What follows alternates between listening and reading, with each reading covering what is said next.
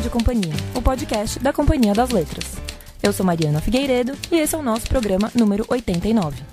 E hoje vamos falar sobre a argentina Silvina Ocampo, uma das escritoras mais singulares e surpreendentes da literatura latino-americana do século XX.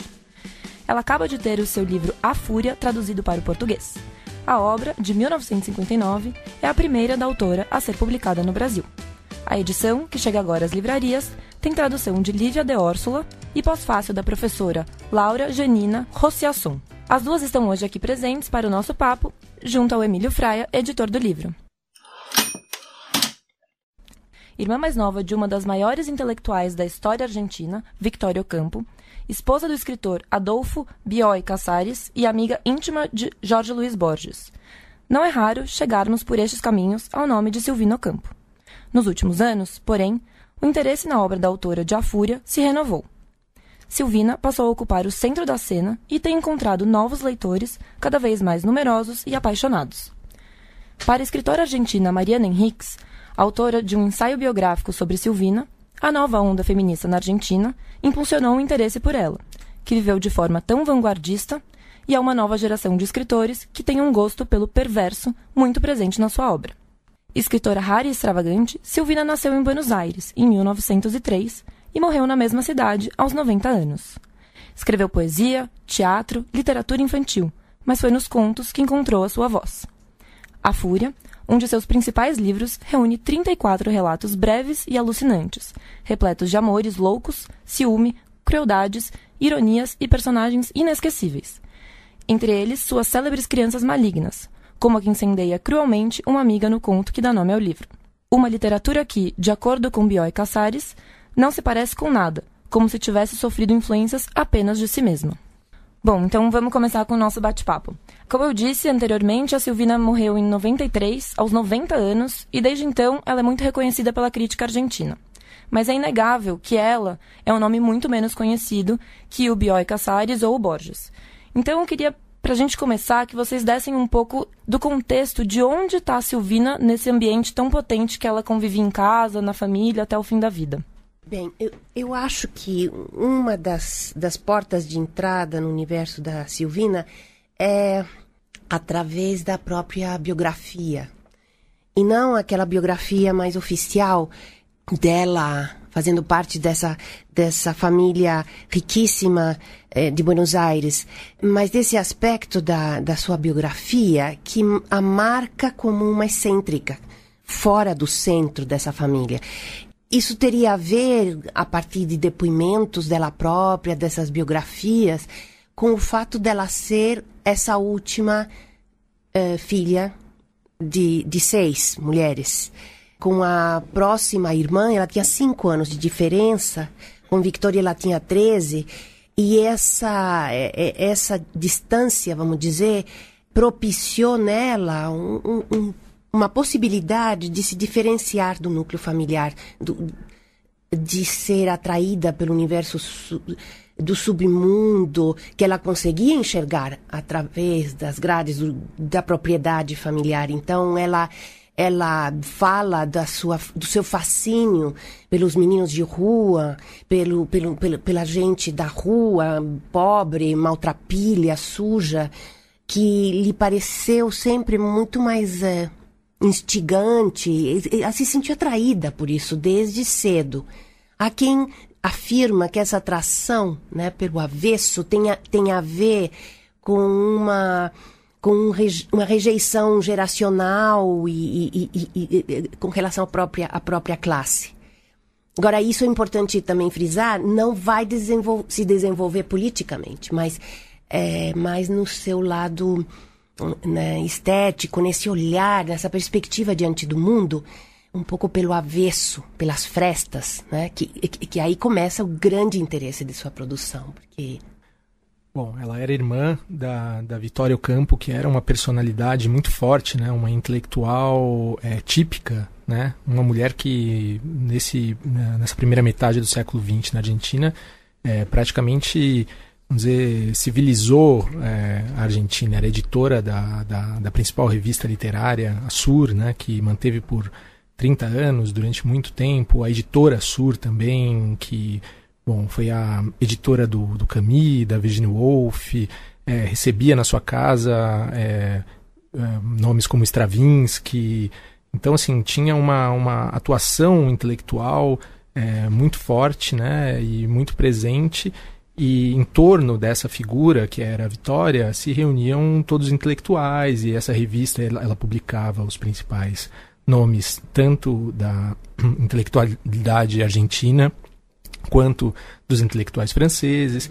E eu acho que a Silvina, justamente como a Laura é, colocou, é, quase ela se vinga um pouco desse universo hiperintelectual e, vamos dizer assim, comprometido com tomando para si, tomando para ela um lugar que é um lugar lateral e que muitas pessoas, assim como a Mariana Henriques no, nesse livro, nesse ensaio biográfico, diz que era um lugar que ela se sentia à vontade também, um lugar onde de onde ela podia comandar a cena melhor do que se ela estivesse no, no centro da cena, né?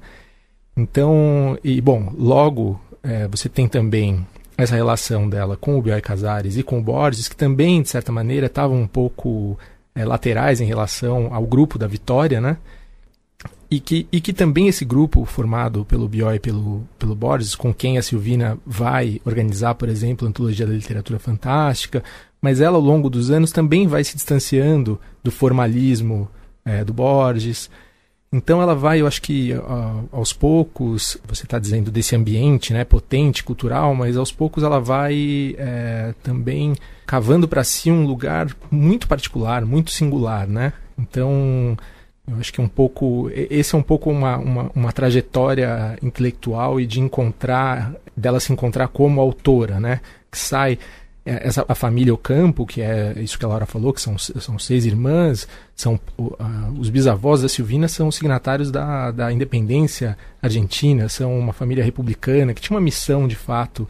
Então, família muito rica, muito tradicional, né? Então, ela parte desse, desse, desse lugar e quase, como se diz, dá uma resposta para esse lugar com esse ficando um pouco à, à margem. Uhum.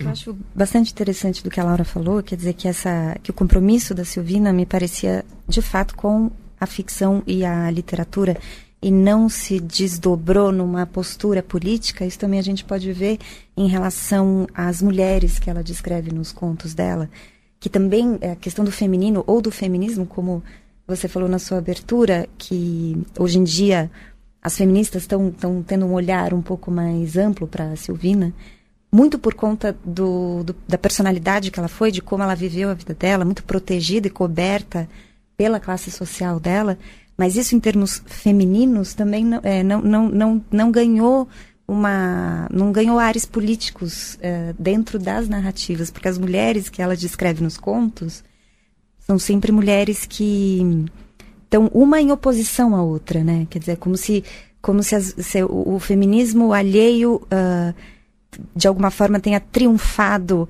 nas questões afetivas ou sexuais, né? Como se uma mulher diante de outra mulher que tivesse algum tipo de triunfo, fosse sexual, fosse de classe, fosse afetuoso, afetivo, enfim, é, isso causasse um certo incômodo na, na protagonista, na narradora, e, e, isso gerasse um, um, uma, uma, um tipo de disputa que vai se dar, vai, vai ter um desfecho numa questão de vingança ou numa questão de algum tipo de ação que possa prejudicar a outra, dentro do aspecto que a primeira acha que a outra tem algo que ela não tem, né? Então isso acontece muito em alguns contos como o, Carta Perdida em uma Gaveta, o conto A Fúria, o Casamento, que são mulheres que se colocam ali não como um grupo, mas sim como, como, como adversárias uma das outras, né?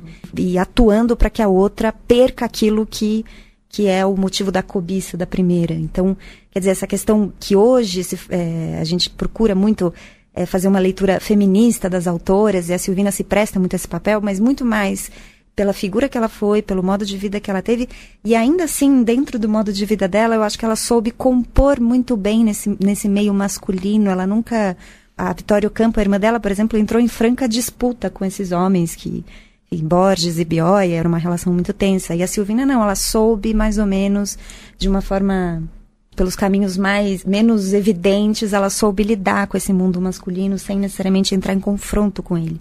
Coisa que no, nos contos, uh, quando há essa disputa feminina dessas personagens femininas, nem sempre o, a questão, o, o homem é o, é o desarticulador ali dessa questão, né? Nem sempre o homem é aquele que vai gerar o conflito.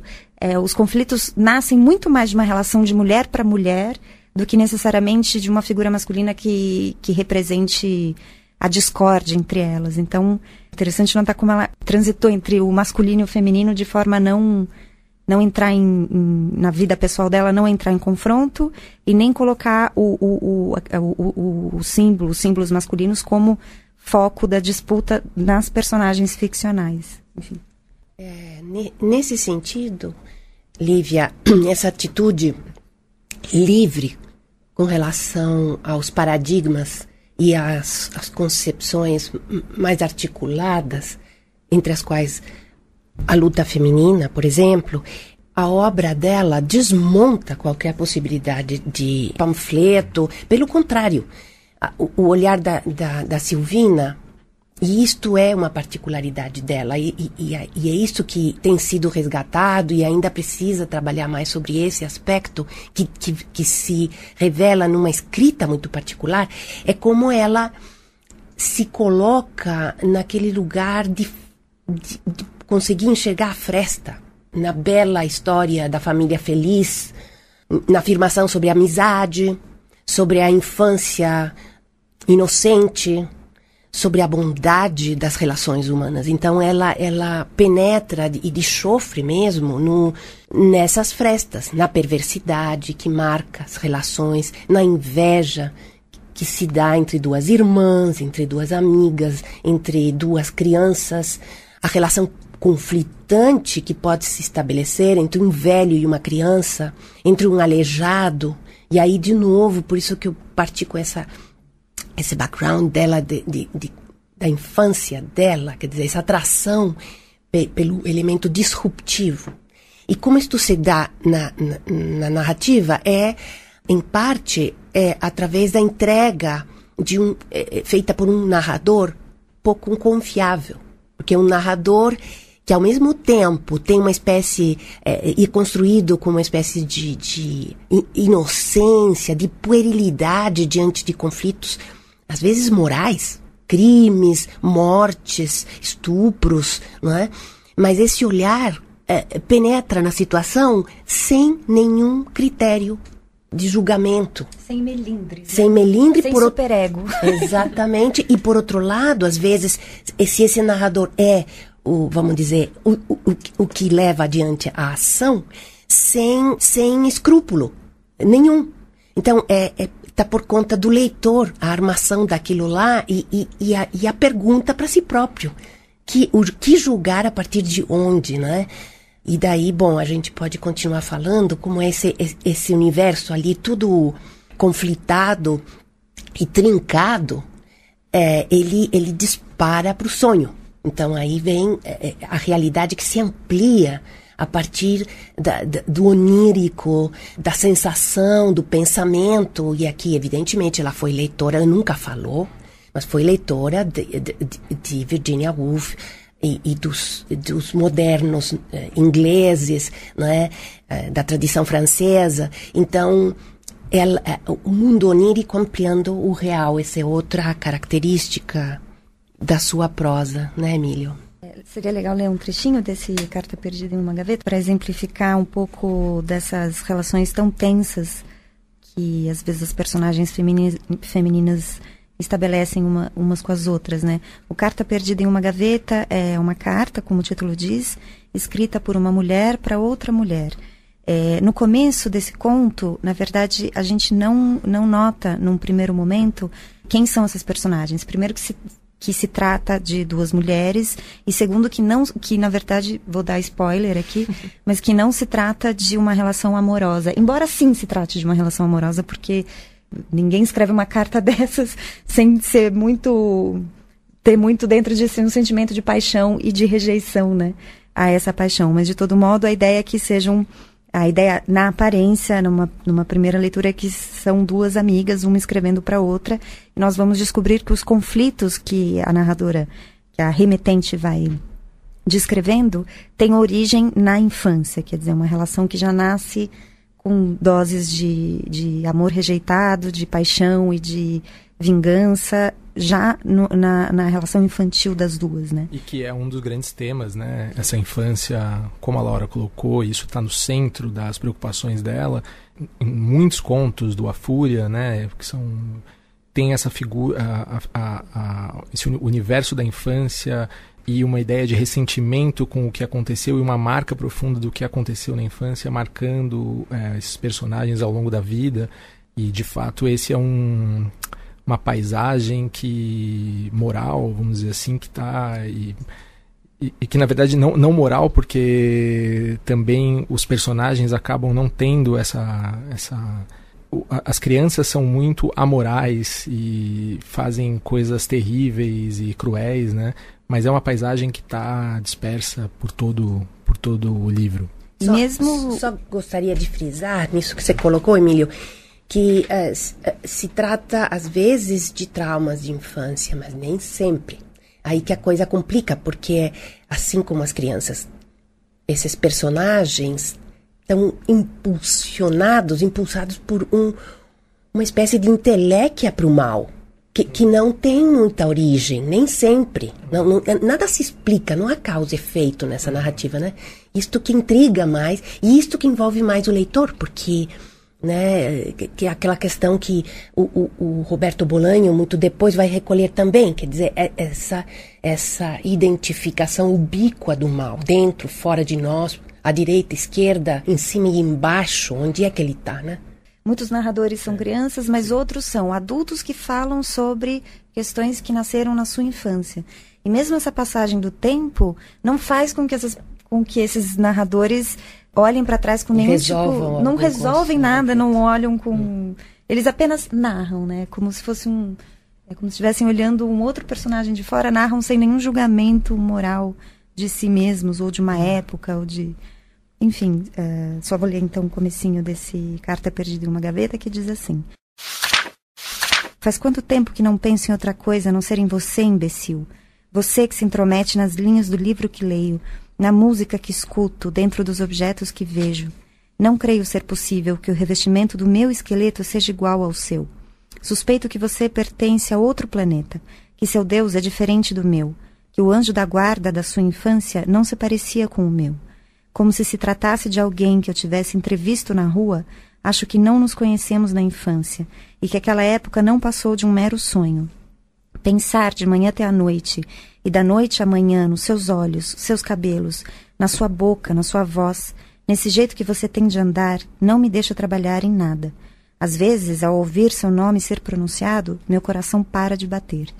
Quer dizer, tem uma mescla de, de sentimentos, que é uma obsessão muito grande uma, uma, uma, uma, raiva. uma raiva, um ressentimento e ao mesmo tempo hã? uma atração, e uma atração, fatal. uma, né, uma essa pessoa quem contra quem a narradora escreve, a remetente escreve, é o centro da vida da, da narradora. Isso vai vai vai chegar a um, a um nível que de tanto essa narradora falar mal dessa personagem, ela vai inclusive fazer com que o, o próprio marido se interesse por essa personagem aí, enfim o, conflito só se aprimora. Mas o marido não é a causa, a disputa por um, homem não está no centro disso, né? A, a, a, o ressentimento e essa paixão, elas são anteriores ao elemento masculino aí, então... E acaba é... sendo manipulado, né? Exatamente. Eu queria que a gente falasse um pouco agora sobre essa geração argentina aí, que a gente comentou um pouco sobre, sobre esses grandes nomes aí, o Bioy Casares, o Borges. Eu queria saber se há semelhança nos temas e na forma de contar as histórias entre a Silvina e eles, e se dá pra gente ver uma certa imagem em comum nessa geração de Buenos Aires ou não. O, uma, uma coisa interessante é que o, o, primeiro conto publicado do Borges, que é o Pierre Menard, em 39, foi dedicado para Silvina. E é um conto emblemático da história é, literária do século XX. E então é interessante pensar como é, eles estavam muito próximos, né, e muito juntos. A Silvina e o, o é, durante uma boa parte, é, quando um pouco antes de se casarem, viveram durante, durante um período é, numa fazenda, numa estância, e lá ele escreveu A Invenção de Morel e ela começou a escrever também os primeiros livros dela. Então, é, Silvina e Borges nasceram um pouco muito próximos, assim, com interesses muito comuns, né? Que essa narrativa que tem uma espécie de invenção, de formalismo, da trama. Então, eles estavam, em algum momento, eles estiveram muito próximos, como eu citei, essas organizações de antologias que eles fizeram, né? Mas aos poucos é, foram também se distanciando. Bioik no início, inclusive no, no, no prólogo da, da, da, antologia de literatura fantástica, nega, por exemplo, autores como é, é, Proust, depois vai se reencontrar com esses autores. É, o Bioik era um, um, um, um, devoto dessa literatura é, de trama, dos contos muito fechados, se torna aos poucos um diarista muito que tem uma, uma outro, um outro aspecto da obra dele que tá que é pouco falado. É, e a Silvina também. Ela começa a ir para um outro lado e o A Fúria né que é o terceiro livro dela que é o que dizem que é, tanto é que o Borges quando leu A Fúria é, se, não foi não foi um livro que ele, ele, ele tinha um contos que ele, ele odiava. Por exemplo Mimoso que é esse conto do cachorro empalhado ele odiava. Ele queria que, que não, não tivesse no livro. Então, acho que aos poucos eles foram cada um indo para seguindo caminhos muito muito particulares, mas assim, se a gente pensar como geração, acho que os três estavam um pouco em oposição a um tipo de intelectualidade da época que era dominado pela Vitória, que era um, um, um outro grupo, e um, então, nesse primeiro momento, estavam muito juntos e, e, gostavam das narrativas fantásticas, etc. Mas aos poucos a Silvina foi, e acho que a Fúria é, por isso também que foi um pouco a nossa escolha para começar, para introduzir o, a, o, universo da Silvina, porque é o, é o, é o livro que onde ela começa a ser a Silvina, né? Que depois o, o, o livro, uh, logo na sequência, que é a, a Las Invitadas, que também está muito dentro, que já vai radicalizando um pouquinho mais esse procedimento, mas já, ainda está muito dentro uh, do que é o A Fúria. Assim, parecem livros um pouco juntos, mas não sei o que a Laura pensa sobre essa geração, como, como eles conversavam. Então, eu, eu penso que é, grande parte de, de, do lugar que o trio, triunvirato ali, ocupou na cena de Buenos Aires pode ser extraído desses diários que o Bioy escreveu ao longo de décadas e décadas dessa amizade. Como, como diz o Emílio, foram grandes três amigos que jantaram juntos durante décadas na casa dos Bioy comendo parcimoniosamente sempre a mesma gororoba, como diziam, os que às vezes frequentavam esses jantares, porque esses jantares é, consistiam em conversas noite adentro, é, escritas a quatro mãos entre Bioy e Borges. Então, embora, claro, são três grandes escritores lidos a, a, com a distância do tempo, né? Então, claro que ca cada um foi procurar a sua dimensão. O romantismo, de repente, praticamente assumido em algum momento pelo Bioy, né? O, o Borges eh, oscilando entre eh, essa metafísica particular e essa historicidade que, que, que, que perpassa toda a obra por outro lado, esse chão no, no. E ela, curiosamente, a mais insólita, a mais fantasiosa dos três, queria falar um pouquinho sobre é, esse, o processo de edição, de tradução desses livros, desses textos que chegam pela primeira vez no Brasil. Queria que você contasse um pouco como foi. Puxa, é, ele é um livro que, quando eu, quando eu vi o original, eu achei que fosse maior, porque a gente fica com essa impressão, é uma impressão, né? Quando você olha o tamanho do livro, que depende muito do formato, depende muito do, da espessura do papel, mas eu achei que fosse ficar um livrão, assim, na verdade. Ele, ele ficou de um tamanho bem, bem bom, assim, num quando a gente fala em 34 contos, são 34 contos. Parece, parece uma coisa muito imensa, mas ela tem muitos cur, é, contos curtinhos, né? Uhum. Ela tem breve. Muito é, breve. Uma escrita breve e que é muito eficiente, muito uhum. eficaz na sua brevidade. Porque ela consegue é, desenvolver uma série de. Ela apresenta vários elementos num curto espaço, assim. E o tempo que eu demorei para traduzir, na verdade, é um tempo difícil de mensurar, porque eu comecei, depois, enfim, acabei parando para fazer outras coisas.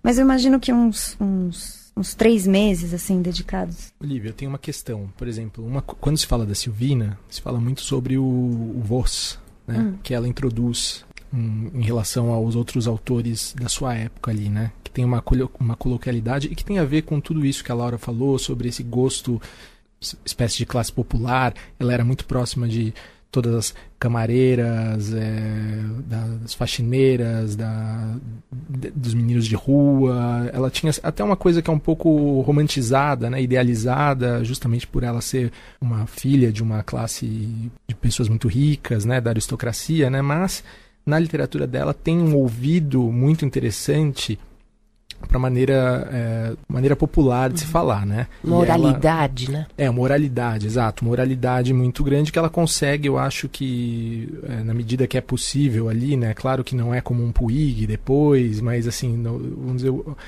ela, ela introduz o Voz antes do Cortázar, que também é, é, que tem uma marca nisso. Queria saber como foi assim quando você estava traduzindo, para você teve uma preocupação em marcar essa oralidade? É, sim, tive. É, essa questão do você é uma, é uma questão que acho que na época em que ela escrevia e na classe social que ela, da qual ela fazia parte, isso de fato não era é, frequente, né? Ela foi buscar isso na convivência com os empregados da casa, com pessoas que pertenciam a outra classe social. Agora, olhando de hoje, do ponto de vista de hoje, não foi tão, não, não significou a questão do você. Primeiro eu vou falar disso para depois falar do resto o Boceu em si não significou um desafio tão grande, porque hoje já se fala, isso já se popularizou, quer dizer, na Argentina, no Rio da Prata, entre, no eixo, vamos dizer, Montevidéu, Buenos Aires, Buenos Aires Montevidéu, o Boceu é algo corrente em, em várias das classes sociais. Já não é algo mais detido apenas pelas classes mais populares. Agora, é claro que eu que a dificuldade na verdade tem um pouco a ver também com a época, ela traz expressões, ela traz é, formas de, de, de, de, marcar a linguagem de determinados personagens, traz um vocabulário muito próprio dessa época. E muito próprio da Argentina, muitas vezes, né? Algumas questões, por exemplo, de comida, ou de preparo do alimento, ou de, do, dos ambientes da casa, tem muito a ver com, com o ambiente argentino. E aí, para isso, eu contei com a ajuda da minha família, na verdade. é, a gente tem o tal do grupo do WhatsApp, então ao longo da, da tradução, em muitos momentos eu mandava as minhas dúvidas para eles, para os meus tios, que já são pessoas mais velhas, enfim. Então eles, eles puderam me ajudar muito com essas questões todas, de ambientação mesmo. Porque não é, é uma questão de tom, né? Não é só uma questão do, da sintaxe, mas é uma questão de de tom, de até que até que ponto você vai, até que ponto você não vai, e até que ponto você pode ser pode encontrar equivalências ou correspondências. Isso é muito sutil mesmo. E, e ter gente que mora lá e que é de, de outra geração me ajudou muito nisso. Agora, pegando essa, essa, essa deixa eh, e passando para uma outra questão, ou voltando a ela, eh, as leituras em geral, e nós aqui também falamos que ela não não envereda por, um, por uma posição política é, muito menos engajada, felizmente. Mas você pode, e ainda está para ser feito esse trabalho, quer dizer, contos brevíssimos, né, que tem uma condensação de problemas dentro e que tem níveis de entrada. Então, um dos níveis, e eu, eu diria que na maioria da, da, das prosas, das narrativas, é o, o da classe social. É, mas muito obliquamente ali colocado o, o, enfrentamento né, que se dá entre classes, né, entre a modista e a senhora que a contrata, entre a cozinheira e a patroa, entre a criança e a babá. Quer dizer, são estratos sociais que estão em contato nesse ambiente que ela conhece bem, o que ela delimita porque quer, não é tudo a partir da própria experiência, mas ela delimita todos esses conflitos, de preferência no, no ambiente doméstico. É uma casa grande, uma casa pequena, mas a casa, né? Já foi dito isso, a importância da casa, né? em que aparentemente há, há um nível de uma aparência e, e que a entrega torna é, periclitante a todo momento, porque é uma entrega, é uma narrativa é, que está dizendo que tudo vai desandar ali. A gema vai talhar, né? E, e uma vez que você entra no universo da, da, da Silvina, você sabe que, que não é tranquilo. A gente então, espera por isso. É, né? espera por isso. expectativa de, de, quem vai matar quem, quem vai morrer, de que forma. e ela vai introduzir, é vai, vai fazer isso através do, do gênero, né? Que é, ela, ela vai é, fazer esse comentário que é social, que é realista, mas através um pouco do gênero de horror, de suspense, né, do insólito, do fantástico. É muito interessante como essas coisas convivem no, claro. nas narrativas. Né? Aquilo que, que o Goethe, o, o, Freud chamou unheimlich, que se dá no âmago do, do mais confortável, do lar, do, do, protegido, surge o inesperado, né? Do, aquilo outro que vai quebrar. E, e, e daí o enorme interesse dessa narrativa. Sobretudo na atualidade. Alguma coisa não é simplesmente como manda um figurino, né? Uhum. Então um conto muito, talvez para exemplificar isso que a Laura está falando, é o que se chama Voz ao Telefone, né? Que o próprio título nem, nem de perto anuncia qual, qual vai ser a armação que vai ser dada. Quer dizer, a criança é, ao telefone. Se passa numa, numa festa infantil em que as, as mães estão se encontrando, em que as crianças estão abrindo os presentes e aquilo vai criando uma, uma de repente as mulheres todas se reúnem numa sala um pouco privada, reservada. O, o aniversariante se esconde nessa sala porque quer acompanhar a conversa do, das, mais, da, das mulheres e um, um, uma voz misteriosa surge ao telefone e isso tudo se dá num desfecho em que, o, que por, por um por uma, uma aparente brincadeira infantil, ele, ele quer pôr fogo naquela. Um, um sujeito que tem. Um, começa. A história começa, na verdade, não a partir da festa infantil, mas, de novo, é o adulto narrando para uma outra pessoa aquilo que se passou na infância dele. E ele diz, no, no comecinho do conto, ele diz, eu tenho traumas de, de brincar com fósforo, porque sempre me disseram que eu não deveria. Porque aí a, a, a, interlocutora diz, mas não, me conta essa história direito, como assim? E ele começa a narrar a história da própria festa infantil, desse ambiente todo que protegido. ele tacou fogo. Que ele põe, basicamente, por, enfim, é mais complexo que isso, mas é, é justamente nesse ambiente aparentemente controlado, né, da, da festa infantil, das mulheres, todas amigas e conversando, e de uma sala privada, quer dizer, o que pode acontecer de, de, de errado e de ruim? Qual é a tragédia que pode acontecer dentro de uma casa é, fechada e de uma festa infantil, né? É difícil e, imaginar. E tem um outro aspecto que parece que hoje em dia se entende melhor da prosa da Silvina, que é um tipo de humor negro. Isso eu ia falar. Uhum. Que é muito presente em todos os contos e uhum. que eu acho, é, isso é um palpite meu, que eu não sei se naquele tempo isso era muito bem entendido. E eu acho que tem uma... Um, um, é, é, esse lado que tem escritores mais é, contemporâneos que estão resgatando ela por esse lado dessa coisa sombria, negra, Kafkiana, gótica, eu diria. E Kafkiana também. É, e que tem um, um, uma, é, um aspecto é, trágico e também é, engraçado ao mesmo tempo, né? Provoca um riso nervoso. É, né? então você vê até e, e, e, também um outro lado que é essa coisa de, de que você vê no, nas histórias sempre tem algo que, que, que, que parece que vai acontecer a todo momento, né? Aí eu penso sempre na Lucrécia Martel, que é a, a cineasta argentina, que inclusive tem um documentário que ela fez, que ela fez para TV tá no YouTube, chamado isso. Las Dependências, que é sobre a Silvina Campo. E, e, é, e, é, e, é, curioso ter visto os filmes da, da Lucrécia e depois ler a Silvina e você vê que tem muita coisa da armação daquelas histórias, é, daquela. Parece que tudo escorre né, no, nos filmes da Lucrécia e também é um pouco Parece que essas casas, esses ambientes fechados, são ambientes de desagregação, né? Em que parece que tem, tem, tem, tem um parentesco aí, né? Há um aspecto que eu gostaria também de trazer, que só foi mencionado, que é o, o da importância do, do elemento pictórico na, na, na obra dela. Né? Ela tem. Ela, ela, ela foi pintora até 37, quando se inaugura como narradora. Ela até fala disso, ela se sentiu até um determinado ponto uma pintora que escrevia bissextamente. Gostaria de, de ler um, um trecho, por exemplo, do conto A Criação. Acho que ilustra esse, esse viés, né? A alvorada invadia os cômodos. Nos pátios úmidos, as lajotas soltavam vapor. Nunca Buenos Aires tinha estado tão limpa. Já não se ouviam os gramofones, e sim o assovio de um homem solitário que estava no terraço de alguma casa. O homem não tinha escutado, ou não se lembrava bem da melodia. Equivocava-se quanto ao ritmo, abreviando ou prolongando aflitivamente as notas mais importantes. Começava outra vez o mesmo compasso, com esforço. O assovio terminava em sons quase inaudíveis e vacilantes, que se repetiam de modo lastimoso. As notas, as modulações, sugeriam o típico cor-de-rosa pálido que reveste o céu da alvorada.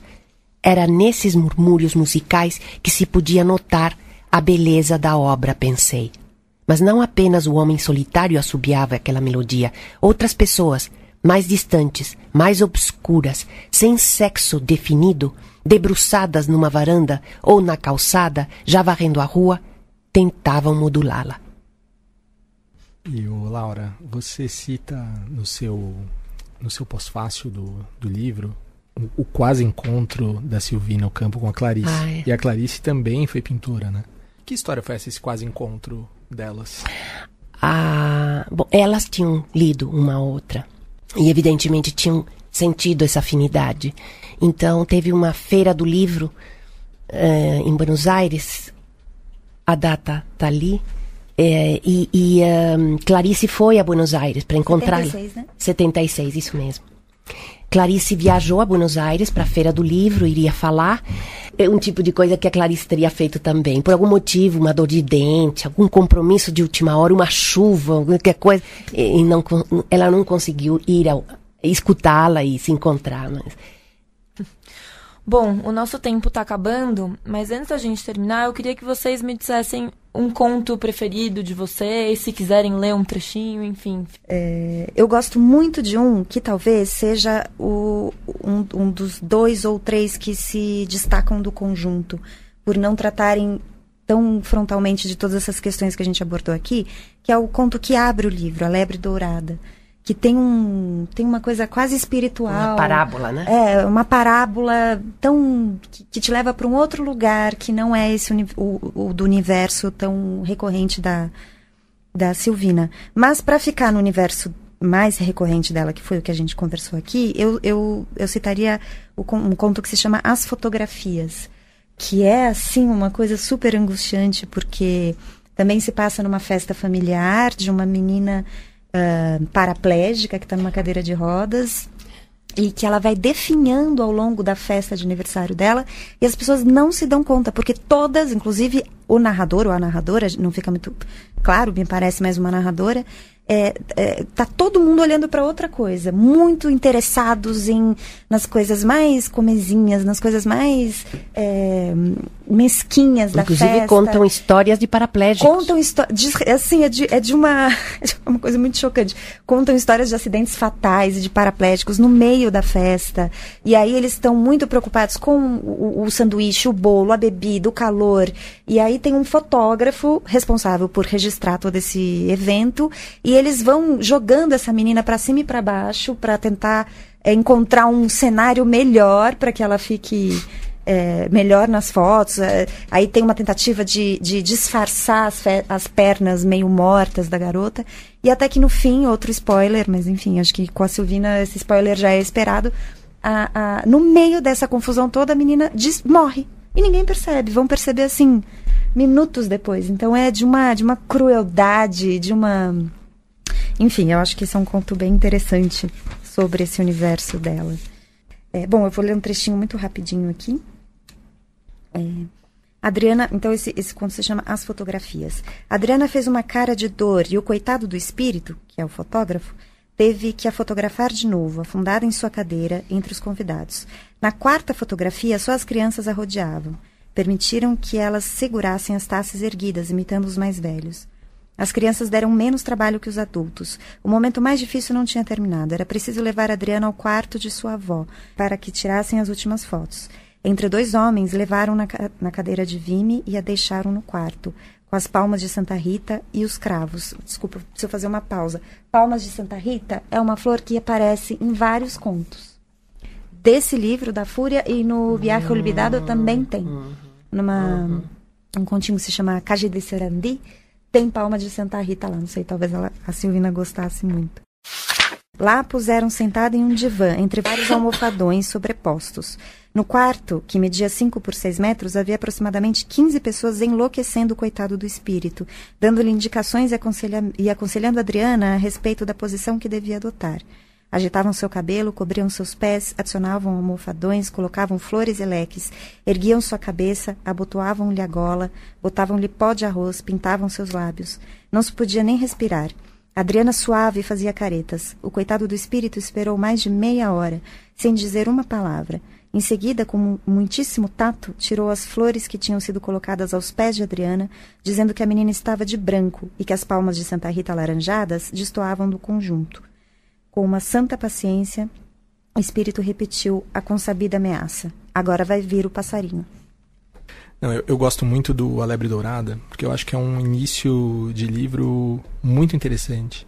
É, porque é, um, é uma história que não vai se repetir. Essa coisa alegórica do, desse conto, ele não se repete uhum, depois. Uhum. E ele parece quase como uma introdução é, do, do tom geral é, do livro. E a figura dessa lebre tem uma coisa qu quase autobiográfica desse lugar excêntrico que é colocado de cara ali e que esse lugar excêntrico de um personagem é, fora isso reverbera no livro inteiro. Então acho que é um início espetacular, assim. Eu acho a sequência inicial dos contos do A Fúria é, primorosa. Laura, e você quer falar o seu? Não, não tenho um preferido.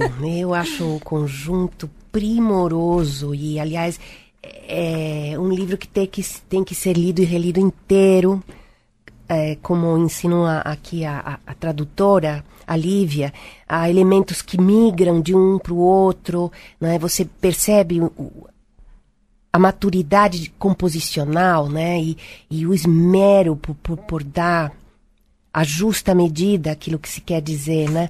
Tem esse conto absolutamente extraordinário, como vários outros, que é o do vestido de veludo, em que você tem muito de modo muito sutil essa relação complicada, por dizer o mínimo, perversa entre duas classes sociais, a das costureiras é, familiares e as senhoras que mandam fazer vestidos, por exemplo. Nada mais ameno, nada mais simpático do que essa relação. Porém, aqui trata-se de um vestido de veludo que a madame mandou fazer para uma viagem e as du a, a costureira com uma é, mocinha. Aliás, essa indeterminação de gênero, de sexo e de idade, às vezes ela é muito rica. Personagem, se você não sabe mesmo se se trata aqui de uma anã ou de uma menina, é, a, como disse a Lívia, narradores andrógenos que podem ser ou não mulheres, homens. Isso é deliberado, né? Deliberadíssimo. Acontece claro. muito. Sim. E aqui é, elas chegam na casa suando, né? E na casa fresca, né, lhes é oferecido um copo d'água que cai no chão. E o que, que acontece? É, é, o vestido é provado, com muitos alfinetes, a senhora está um pouco gorda, um tudo calor, vai. Né? Um calor, é, aqueles um vestido de veludo usado é, porque ela vai viajar, viajar para o inverno, né? né? É. Isso também é dito. Tudo isto, né?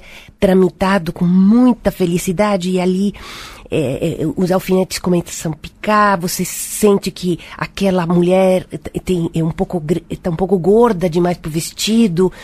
Então, e quem conta é esta figura que você não sabe se é de fato mulher, se é anã, e que fica rindo, ou se é uma retarda, entende? Nisso é Faulkneriano. E diz assim: a madame voltou a se pôr de pé e parou de novo diante do espelho, cambaleando. Já a coisa não está bem parada. O dragão de lantejoulas, que tá, é, é, um, é um vestido preto com um dragão de lantejoulas. Veja como ela utiliza esta imagem. O dragão de lantejoulas também cambaleou. O vestido já não tinha quase nenhum defeito, apenas um imperceptível franzido debaixo dos dois braços. Casilda voltou a pegar os alfinetes para perigosamente colocá-los naquelas pregas de tecido sobrenatural que estavam sobrando. Quando você for adulta, me disse a madame, vai gostar de usar um vestido de veludo, não é mesmo? Sim, respondi, e senti que o veludo daquele vestido estrangulava meu pescoço com mãos enluvadas. Que divertido! Agora vou tirar o vestido, disse a madame. Casilda ajudou a tirá-lo, tomando-o com as mãos pelo rodado da saia. Forcejou inutilmente por alguns segundos, até que voltou a acomodá-lo. Eu lhe aconselhei a seda natural, censurou Casilda.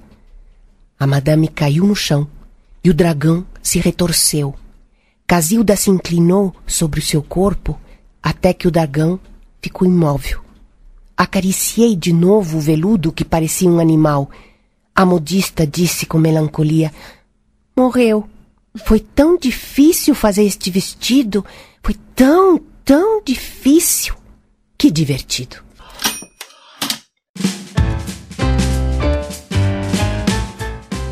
E a Rádio Companhia fica por aqui. Mande suas sugestões, críticas e comentários para rádio@companhiadasletras.com.br. E fiquem ligados. O nosso próximo clube Rádio Companhia será no dia 26 e o livro escolhido é Amada da Toni Morrison. Até mais.